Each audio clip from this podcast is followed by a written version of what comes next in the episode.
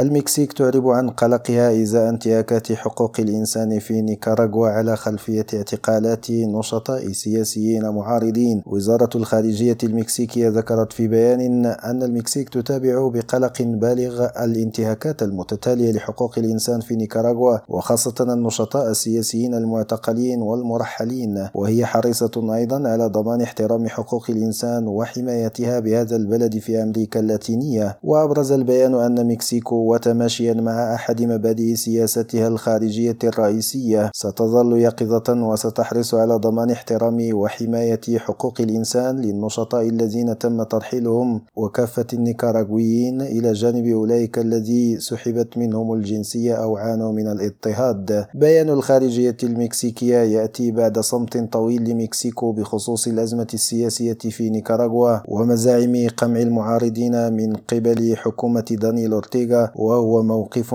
قوبل بانتقادات من سياسيين وحقوقيين مكسيكيين. عماد حقير راديو مكسيكو.